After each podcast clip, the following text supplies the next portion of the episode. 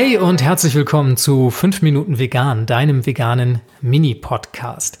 Heute soll es um Küchenutensilien gehen und zwar um drei Dinge, die ich bei mir in der Küche nicht mehr missen möchte.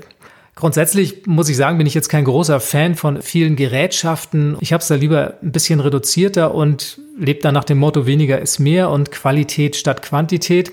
Wir haben damals, als wir uns für das vegane Leben entschieden haben, auch unsere Küche ausgemistet. Wir haben geguckt, was brauchen wir tatsächlich, was kann weg, denn da gibt's doch immer wieder Dinge, die sich irgendwo in den Schubladen ansammeln, die irgendwo in den hintersten Ecken der Schränke verstauben und wo man doch mal einfach gucken sollte, was benutzt man da wirklich, was kommt zum Einsatz und was kann man dann eher mal verkaufen, verschenken oder im schlimmsten Fall entsorgen.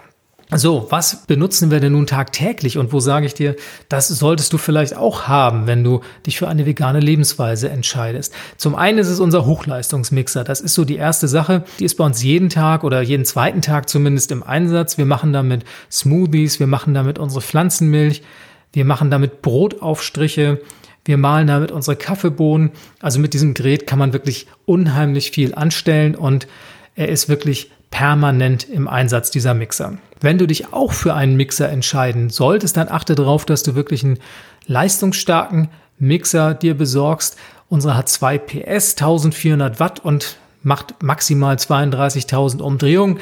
Das klingt jetzt alles ganz gewaltig, ist auch wirklich nötig, denn dieser leistungsstarke Motor der hält erstens länger und zweitens, wenn du damit halt so Kracher wie Nüsse und sowas mixen möchtest, dann ist es tatsächlich gut, so viel Power zu haben. Das Ganze hat natürlich dann auch seinen Preis. 500 Euro hat unser Mixer gekostet.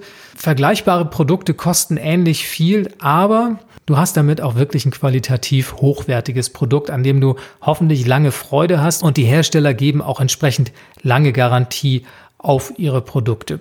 Eine deutlich kleinere und deutlich günstigere Anschaffung ist die zweite Sache. Das ist ein Nussmilchbeutel. Und diesen Nussmilchbeutel, den benutzt du in erster Linie dafür, um Pflanzenmilch herzustellen. Du sparst eine Menge Geld damit, du weißt, was drin ist in deiner Pflanzenmilch und mit etwas Übung geht's auch wirklich fix. Also alle zwei, drei Tage macht man einen Liter Pflanzenmilch. Du sparst das Geld, weil so eine Pflanzenmilch kostet schnell mal 1,50 Euro bis 2 Euro, je nach Qualität. Und natürlich ist es extrem ressourcenschonend. Du brauchst tatsächlich nur deine Rohstoffe dafür und es gibt keine Verpackung, die du danach entsorgen musst. Und so ein Nussmilchbeutel kostet ein paar Euro, also das amortisiert sich unheimlich schnell. Ja, und die letzte Sache, die ich dir ans Herz legen möchte, das sind die Snackverpackung von Bock and Roll. Und diese Snackverpackungen, die sind immer wieder verwertbar. Die bestehen aus einem waschbaren Stoff, der auf der anderen Seite mit einer Folie versehen ist, die abwaschbar ist. Und da kannst du wirklich alles drin einwickeln, um es frisch zu halten. Und wir haben da mittlerweile drei Stück von. Da kannst du ja, deine Brote einpacken, wenn du dich auf Reisen begibst oder wenn du zur Arbeit fährst. Wir packen da auch zu Hause immer unser gekauftes Brot vom Bäcker oder unser selbstgebackenes Brot rein, um das frisch zu halten. Das ist eine super Sache. Also du brauchst keine Alufolie mehr, du brauchst keine Frischhaltefolie mehr, diese unheimlichen Müllverursacher und kannst diese wiederverwendbare Verpackung fast für alles benutzen. Also tolle Sache, kostet ein paar Euro, aber hält auch ewig. Von daher mein Tipp, sich sowas mal anzuschaffen.